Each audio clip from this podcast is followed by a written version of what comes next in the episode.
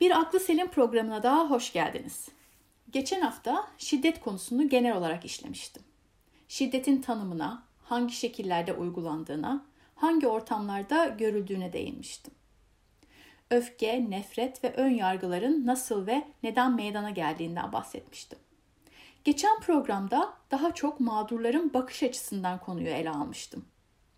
Bu hafta şiddeti uygulayan kişilerin motivasyonu üzerinde durmak istiyorum. Bu bağlamda son derece vahşice ve canice bir şiddet uygulama şekli olan toplu katliamlardan söz edeceğim. Tetikçilerin hayat hikayelerini ve ruhsal durumlarını anlatacağım. 15 Mart 2019 Cuma günü meydana gelen Yeni Zelanda katliamı hala belleklerimizde taptaze. Christchurch kentinde iki camiye yapılan saldırıda yaşları 3 ile 77 arasında 50 kişi yarı otomatik silahla öldürüldü. Bir o kadar da insan yaralandı. 28 yaşındaki Avustralyalı tetikçi olay mahallinde yakalandı. Şu anda tek kişilik bir hücrede tecritte tutuluyor ve yargılanmayı bekliyor. Eylemi tek başıma tek başına gerçekleştirdiği tahmin ediliyor. Benzer olay 22 Temmuz 2011 Cuma günü Norveç'in başkenti Oslo'da yaşandı. Norveç katliamında toplam 77 kişi hayatını kaybetti. Önce hükümet binası önünde 1000 kiloluk bomba, bomba yüklü araçta patlama meydana geldi. Burada 9 kişi öldü. Bu olaydan 2 saat sonra aynı saldırgan İşçi Partisi'nin gençlik kolunun yaz kampı için bulunduğu adaya gitti. Saldırgan adaya yaptığı baskında 68 kişiyi da, silahla katletti. Ölenlerden 33'ü 18 yaşın altındaydı. 32 yaşındaki etnik Norveçli tetikçi eylemi tek başına gerçekleştirmişti. O da olay mahallinde yakalandı. Yargılandı, 21 yıl hüküm giydi.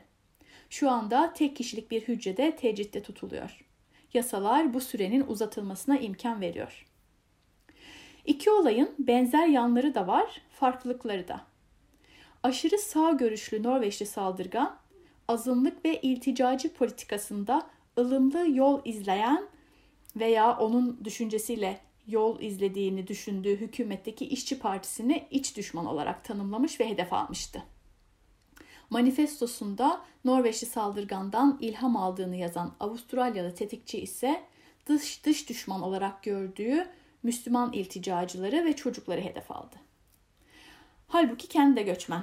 Ataları Avrupalı e, ve kendisi Avustralya doğumlu e, ama şu anda Yeni Zelanda'da ikamet ediyor. Norveç katliamından sonra e, saldırganın akıl sağlığının yerinde olup olmadığını değerlendirecek bir komisyon kuruldu. Uzmanlardan oluşan ilk komisyon kişinin akli dengesinin yerinde olmadığına kanaat getirdi. Saldırgan e, paranoid şizofreni tanısı aldı. Bu durumda olay anında psikozda olduğu için hukuki yükümlülüğü olmayacak, psikiyatri kliniğine yatırılacak ve tedavi görecekti. E, empati eksikliği, travmatik çocukluk ve ailede psikolojik hastalık bulunması onda kişilik bozukluğu tanısını da düşündürmüştü. Ancak tanı, tanı kriterlerine göre şizofreni ile kişilik bozukluğu bir arada bulunamıyor. Komisyonun yaptığı bu değerlendirmeye psikiyatri camiasından büyük tepki geldi. Akademisyenlerin başlattığı tartışmalar sonuç verdi. Yeni üyelerden oluşan bir komisyon daha kuruldu. Bu komisyon tüm bulgular ve belirtileri yeniden değerlendirdi. Kişi tekrar muayene, muayene edildi, yeni bir karar çıktı. Saldırganın şizofren değil, antisosyal ve narsistik e, kişilik bozukluğu olduğu sonucuna varıldı. E, artık hukuki yükümlülüğü vardı ve yasal olarak yargı yolu açıldı. Saldırganın konumu hastadan hükümlüye değişti. Hatta teröriste. Hukukçularla adli psikiyatristlere oldukça zorlayan bir vaka oldu. Yeni Zelanda katliamından sonra kimse bunun bir terör olayı olup olmadığından şüphe duymadı. Psikiyatrik bir durum var mıydı diye komisyonlar kurulmadı. Saldırganın e, Yeni Zelanda saldırganının manifestosunda Nelson Mandela gibi hapis yatacağını ve Nobel Barış Ödülü kazanacağını yazması kişideki narsistik elementlere örnek olarak gösterildi. İlginçtir. Geçen hafta programımızda Nelson Mandela, Mandela'yı almıştım. Biyografisinden bir alıntı yapmıştım. Birbirini sevmeye davet eden bu insancıl mesajı bir kere daha tekrarlamak istiyorum. E, Mandela şöyle diyordu. Kimse deri renginden, kökeninden ve dininden dolayı bir başka insandan nefret ederek doğmaz. İnsanlar nefret etmeyi öğrenirler. Eğer nefret etmeyi öğrenebiliyorlarsa onlara sevmek de öğretilebilir. Saldırgan bu noktada bir gerçekliği görmüş yani hapse gireceğine ancak Mandela'nın misyonunu ve barış konusunda yaptığı çalışmaları hiç anlamamış. Kendine göre yorumlamış. Kendine özgü bir mantık çerçevesine oturtmuş. Bu da e, dile getirilen sözlerin ve yapılan işlerin asıl amacından saptırılıp nasıl farklı şekillerde yorumlanıp kullanılabileceğine dair güzel bir örnek bence. Her şeye rağmen bizim de misyonumuz sevmek ve sevmeyi öğretmek olsun. Ee, kısa bir müzik arası verelim. Yeni Zelanda'nın yerli halkı olan Maorilerin Haka dansı müziklerinden birini dinleyelim. Sonra devam edelim. Bakalım kim bu katliamları gerçekleştiren saldırganlar? Neden onların yürekleri sevgi ve hoşgörüden mahrum kalıyor? Nefret etmeyi ne zaman ve nasıl öğreniyorlar? Neden zulmetmeyi ve katil olmayı seçiyorlar? Motivasyonları ne? Zekalarını ve enerjilerini neden yok etmeye kanalize ediyorlar?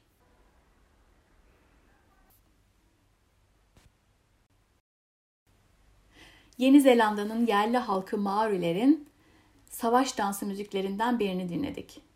Hatırlayacaksınız Yeni Zelandalılar zulmü ve şiddeti haka dansı ile protesto etmişlerdi.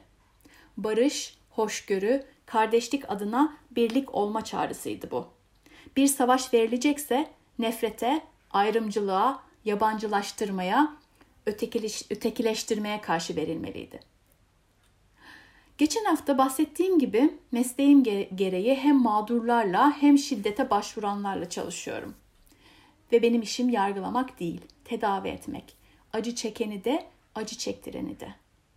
Tetikçi, saldırgan, katil de olsa, hastam durumundaysa ona nasıl hitap ederdim diye düşünerek program boyunca bahsedeceğim iki saldırganın ilk isimlerini kullanmaya karar verdim. Yeni Zelanda katliamının sorumlusu Brandon ile ilgili bildikleri, bildiklerimiz şimdilik kısıtlı. 1991 doğumlu. Avustralyalı düşük gelirli bir işçi ailesinden geliyor. Annesi ve babası o daha çok küçükken ayrılmış.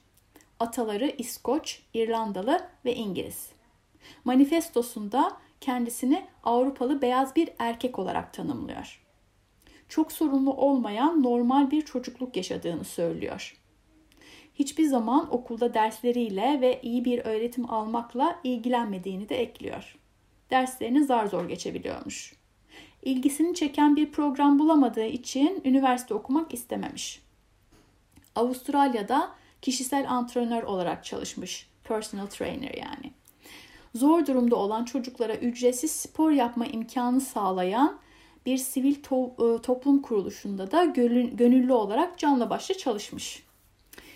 Yeni Zelanda'da e, Yeni Zelanda'ya geldikten sonra da kişisel antrenör olarak e, aynı işi yapmaya devam etmiş. 2010 veya 2011 yılında babası öldükten sonra kendisine miras kalan para ile seyahatlerine başlamış. Bu sırada 19-20 yaşında. Bitcoin ticareti yaparak gezilerini finanse ettiğini, e, finanse ettiğini de e, okudum. İki yıl boyunca Avrupa ve Asya'da çeşitli ülkeleri gezmiş. Buna Türkiye'de dahil. Seyahatleri sırasında göçmenlerin Avrupa medeniyetinin sonuna, sonunu getireceğine daha da inanarak göçmen karşıtı, neofaşistik ve İslamofobik görüşleri katı bir biçimde e, benimsediğini okudum. 27 Mart tarihinde Avusturya Başbakanı Sebastian Kurz e, Brandon ile Avusturya'daki kimlikçiler hareketi arasında finansal destek ve bağlantı olduğunu tespit e, ettiklerini açıkladı. Brandon'ın bu gruba para bağışı yaptığı yazıldı. Bağlantı araştırılıyor.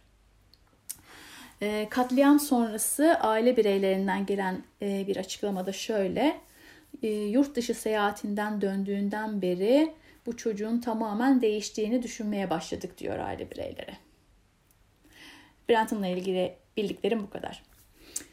Ee, Norveç katliamının sorumlusu Anders'i artık daha iyi tanıyoruz. Hayatını kısaca özetleyecek olursak dağılmış bir aile, problemli bir çocukluk dönemi, aşırı sağcı görüşleri benimsemeye başladığı gençlik yılları, ekonomik problemler ve başarısızlıkla sonuçlanan iş girişimleri.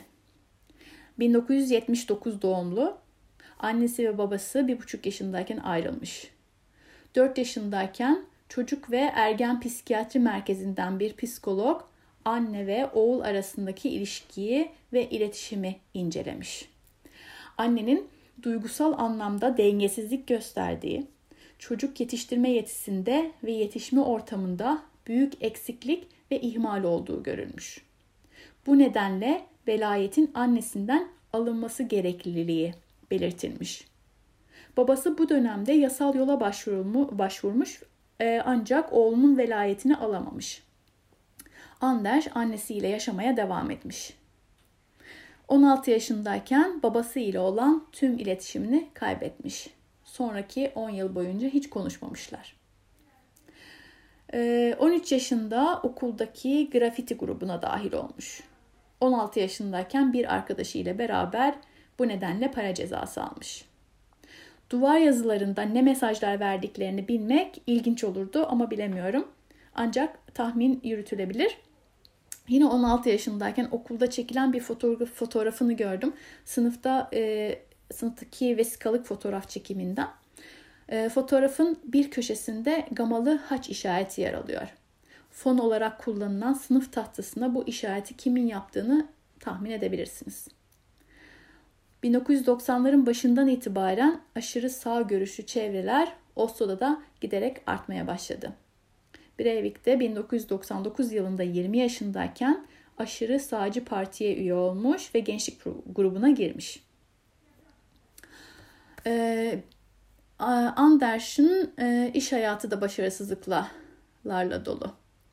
Ticaret lisesini bitirdikten sonra 19 yaşındayken bir arkadaşıyla birlikte pazarlama üzerine bir firma kurmuş. Bu firmanın ömrü 3 sene sürmüş, 2001 yılında lağvedilmiş. 2000 yılında arkadaşıyla beraber bir fir- e, reklamcılık firması e, daha kurmuş. Bu firmada finansal olarak büyük zorluklar zorluklar yaşamış ve 2003'te kapatılmış. İki sene sonra 2005'te bu sefer tek başına borsa tahminleri konusunda e, konusunda bir firma daha kurmuş. 2008'de bu da lağvedilmiş ve tüm parasını kaybetmiş. Annesinden borç olarak aldığı yarım milyon kron da buna dahil. Ee, Anders 2001 yılına kadar annesiyle beraber yaşamış. 5 sene kendi kendine yaşadıktan sonra 2006'da tekrar annesinin yanına taşınmış. Annesi arkadaşlarına oğlunun sadece bilgisayar, bilgisayar oyunu oynadığından ve hiç yardım etmediğinden şikayet ediyormuş. E, duygusal anlamda dengesiz bir e, ebeveynle veya e, bir partnerle yaşamanın ne kadar e, zorlu ve güçlü olabileceğini tahmin edebiliyorsunuz ama Andaş da e, kendini bu çıkmazdan kurtaramamış. Yetişkin zamanında bile. 2007'de de masonlara katılmış. Bu dönemde atış kulübünde çeşitli silahları denemiş ve lisans alma imkanına sahip olmuş. 2009'da ziraatle ilgili bir firma kur, kurmuş. Bomba yapımı için kimyasal maddeyi büyük miktarlarda e, gerekiyor çünkü bu kimyasal madde bu şekilde temin etmiş. 2011 yılının Nisan ayında bir çiftlik kiralamış. Burada manifestosunu yazmış, bitirmiş. Temmuz ayında da patlatacağı bombaya bir saat kala 1003 kişiye manifestosunu göndermiş. Yaptığı katliamı korkunç ama gerekli bir eylem olarak tanımlayan Anders uzun süre suçsuz olduğunu iddia ederek birçok temiz davası açtı. 2018 yılında ise yaptığı katliamdan dolayı pişman olduğunu Faşist ve nasyonal e, sosyalist görüşlerini bırakacağını söyledi. Psikiyatr değerlendirmesi bu söylemin gerçek değil, sadece manipüle etme amaçlı olduğu sonucuna vardı. Şimdi yine bir müzik arası verelim. Norveç'te öldürülenlerin anısına yazılmış olan şarkıyı kendi dininde dinleyelim. Şöyle diyor. Her şeye rağmen el ele yan yana duracağız. İnançla, umutla, sevgiyle.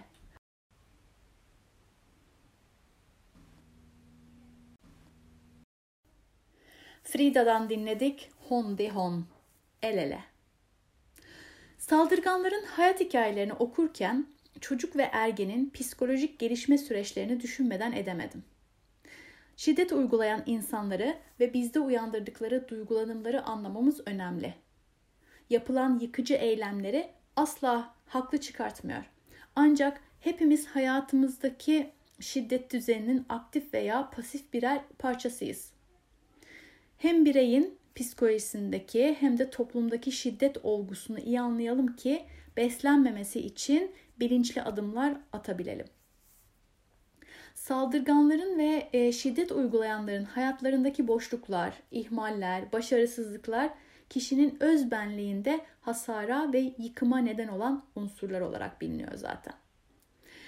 Bu yıkımları tamir etmek mümkün ama hiç basit değil.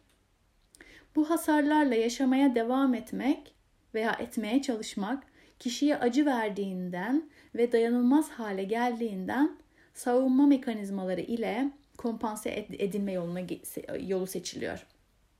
İki saldırganın hikayesinde de bu ıı, savunma mekanizmalarına başvurduklarını görüyoruz. Şöyle ki utanç ve yetersizlik duygularından kendilerini korumak için eksiklikler ve hatalar reddediliyor. Hatta çoğu zaman diğer kişilere veya gruplara yansıtılıyor. Kişi veya gruplara e, nefretle ve ön yargıyla bakma ve radikalleşme gerçekleşiyor. E, toplumdaki var olan radikal akımlara katılmak ve etkilerine kapılmak için kişideki altyapı zaten hazır. Bu radikal gruplarda boşlukları olan kişilere kucaklarını açıp onlara bir kimlik sağlıyor. Bu kimliğe ait olan fikirler ve eylemler de kolayca e, rasyonelleştirilebiliyor. Bu kişiler tarafından. Biliyoruz ki e, özbenlik oluşumunun ilk dönemlerinde çocuğun bakımından sorumlu ebeveynlerin büyük rolü var. Bebeklikten yetişkinliğe kadar uzanan süreçte insanın sevgiyle beslenmesi, şefkat görmesi ve varoluşunun olumlu şekilde onaylanması özbenlikte sağlam temeller atılmasını sağlıyor. Hayatın ilerleyen dönemlerinde özbenlik gelişimine yakın çevrenin ve toplumun etkisi de katılıyor. Özgüven ve kendi, kendine saygı ile beraber kendinden başkalarına değer verilmesi ve saygı gösterilmesi de öğreniliyor. Anne babaları rol modeli olarak alıyor çocuklar. Kişinin aile ve çevre tarafından reddedilmesi, rencide edilmesi, yetersiz hissettirilmesi, gururunun kırılması, küçük düşürülmesi, istenmediği duygusunun uyandırılması, dışlanması özbenlik gelişimini engelliyor ve hasarlara yol açıyor. Özgüven krizi ortaya çıkıyor. Ama herkeste yıkım ve kriz olacak diye bir şey de yok.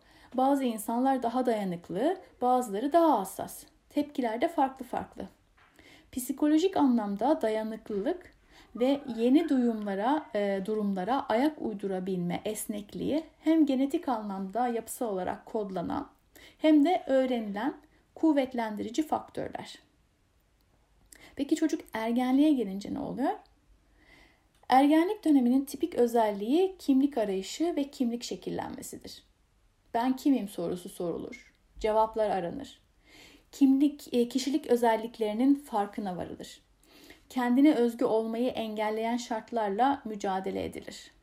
Genç başarılı olduğu zamanlarda e, özgüveni e, artar, kendini değerli hisseder. Başarısızlığa uğradığı veya engellendiği zamanlar hırçınlaşır ve karşı koyan davranışlarda bulunabilir. Bu dönem aynı zamanda ebeveyn ile göbek bağını bir kez daha koparmaya ve bireyleş, e, bireyselleşmeye çabaladığı dönemdir. İlk dönemde 3 ile 5 yaş arasında oluyor. E, kimlik arayışı sürecinde her şey yolunda gitmeyebilir ve o zaman antisosyal davranışlar ortaya çıkabilir. Antisosyal davranışlara örnek olarak insanlara ve hayvanlara yönelik saldırgan tavırları, eşyalara zarar vermeyi, dolandırıcılık ya da hırsızlığı, aileye veya topluma karşı kuralları büyük ölçüde çiğnemeyi gösterebiliriz. Kişi bu davranışlarıyla başkalarının temel haklarını önemsemez ve yaptıklarından da pişmanlık duymaz. Evdeki, okuldaki ve iş hayatındaki işse, e, işlevsellikte belirgin sıkıntılar meydana gelebilir. Eğer bu davranışlar sürekli hale geliyorsa ve tekrarlanıyorsa çocukluk döneminde görülen davranım bozukluğundan şüphe etmek gerekir. Gerekli takip yapılmazsa ve önlemler alınmazsa toplum dışı yani antisosyal kişilik bozukluğu olarak gelişebilir. Anders'in aldığı tanılardan bir tanesi de bu. Ee, Anders'in aldığı diğer bir tanı ise narsistik kişilik bozukluğu. Narsisizm sözcüğü Yunan mitolojisinde Narsisus olarak bilinen ve gölde yansımasını görünce kendine aşık olan karakterden geliyor. Bu aşk aslında onun sonu da oluyor. Yani kendi kendini yok ediyor. Narsistik kişilik bozukluğunda kişiler kendine aşırı derecede hayrandır. Kendini başkalarından büyük ve üstün görürler. Ben merkezcidirler ve bencildirler. Ben eşsizim, özelim, herkesten daha iyiyim. Yalnızca özel insanlar beni anlayabilir diye düşünürler. Gerçeklik ile büyüklük sanrılarını e, e, sanrıları birbirlerini desteklemediğinden bir nevi fantezi dünyasında yaşarlar. Bu kişilerde hakimiyet hissi çok kuvvetlidir. İstedikleri her neyse onu almaları gerektiğine inanırlar. Aslında son derece hassastırlar ve kırılganlıklarını gizleyebilmek e, için başarısız veya eksik oldukları konularda bile yalan söyleyebilirler. Kişisel saldırı ve tehdit olarak gördükleri e, için en ufak eleştiriye, anlaşmazlığa ya da algıladıkları küçümsemelere bile aşırı savunma ve öfke gösterirler. Tehdide etkisiz hale getirmenin ve kendi egosunu desteklemenin tek yolu e, bu eleştiren, kendilerini eleştiren insanları hayatlarından çıkarmaktır. Bu nedenle narsistlerin etrafındaki insanlar gerçekleri ifade etmemeyi, itaat etmeyi öğrenirler. Narsistin öfkesinden kaçmak için onun taleplerini yerine getirmeye ve hayranlıklarıyla onu memnun etmeye çalışırlar. Hayranın dikkati ve övgüsü kesintiye uğrarsa ya da azalırsa narsist onu kendisine onun kendisine ihanet ettiğini düşünür. Saldırganlık, öfke ve soğukluk ile cevap verir. Narsistler bir taraftan çekici de olabiliyorlar. Başkalarını kendilerine çekecek e, bir fantazi dünyası uydurmayı çok iyi beceriyorlar. O yüzden onlara aldanmamak için çok uyanık ve dikkatli olmak gerekiyor. Narsistlerin en tipik özelliklerinden bir tanesi de empati kurma yetersizliğidir. Bu nedenle başkalarının ihtiyaçlarını ve hislerini önemseme yetisinden yoksundurlar. Empati hem doğuştan bizimle beraber dünyaya gelen hem de öğrenilen bir olgu.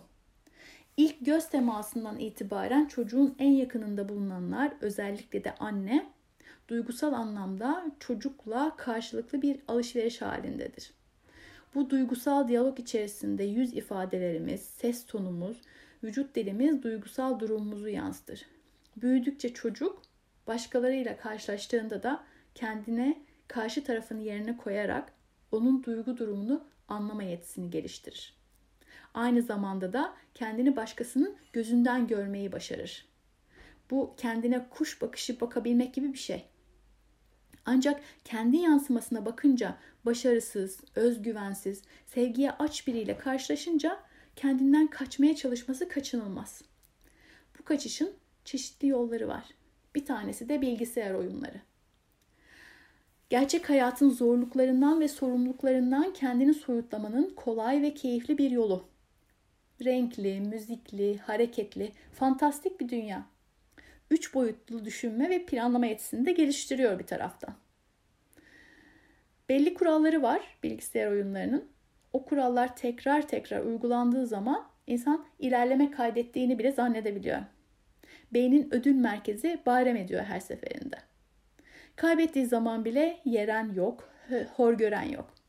Düşün, düşünsenize oyunu kaybettiğinizde biri sizi sözel olarak aşağılasa ve cezalandırsa niye oynamaya devam edesiniz? Bu oyunlar kaybetseniz de tekrar başlamaya izin veriyor. Tercihen izin veriyor ki oyunu hiç bırakmayasınız. Bağımlılık da bu şekilde başlıyor işte. Artık kimse sizi rahatsız etmiyor sosyal ortamda. Tek başınasınız bir bakıma. Ama geniş bir sosyal ağ oluşturmak da mümkün. Kısa bir süre önce bir yazı okumuştum. Ciddi bir kas hastalığı nedeniyle tekerlekli sandalyeye mahkum bir gencin ailesi e, onun senelerce yalnız e, olduğunu zannediyor. Ölümünden sonra ise bilgisayar oyunu oynadığı arkadaşlarından taziye mesajları yağıyor. Bilgisayar oyunlarının fantazi dünyasında oynayan kişi kendini değişik rollere sokabiliyor. Yaratıcı da olabiliyor, yıkıcı, yakıcı da. Oyunların içeriklerine göre değişiyor bu roller. Öfke ve şiddet içerikli oyunların baş kahramanı olarak fantazi dünyasını gerçek dünyaya taşıyan örnekler de var karşımızda. Anders ve Brandon gibi. İdeolojik olarak işlenen toplu katliam suçlarına daha pek çok örnek var. Bu olayların suçluları gerçekleştirdikleri eylemlerin sorumlusu olarak cezasını çekecek. Ama sormadan da edemiyorum. Peki, gerçek, peki gerçekten tek başlarına mı işliyorlar bu, suçla, bu, bu suçları? Tek tek cezalandırmaları, cezalandırılmaları olayları durdurabiliyor mu? Onları motive eden görüşlerin kaynağı ne? Bu kaynaktan kim ve kimler sorumlu? Şiddet kültürünü benimseyen aşırı sağcı grupların ortaya çıkmasında devlet politikalarının rolü ne? Devlet adamları ve siyasetçiler vatandaşların karşısına ne tür bir rol modeli olarak çıkıyor? Özellikle de şiddete eğilimi olan kişiler ayrımlaştıran ve ötekileştiren söylemlerden nasıl etkileniyor? Günün birinde konunun uzmanları siyaset bilimci, sosyolog, sosyo, sosyal psikologlarla tartışma imkanı yaratmayı ve sizlerle paylaşmayı umuyorum. Her birimiz birer vatandaş olarak devlet politikaları üzerinde oynadığımız rolün farkında olalım yeter. Kimleri seçtiğimiz, gücü kimlerin eline verdiğimiz yaşadığımız ülkenin kaderini belirler.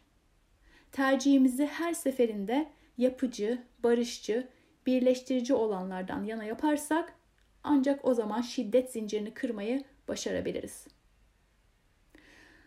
Haftaya Özgür Radyo'da buluşmak üzere diyorum. Sevgiyle kalın.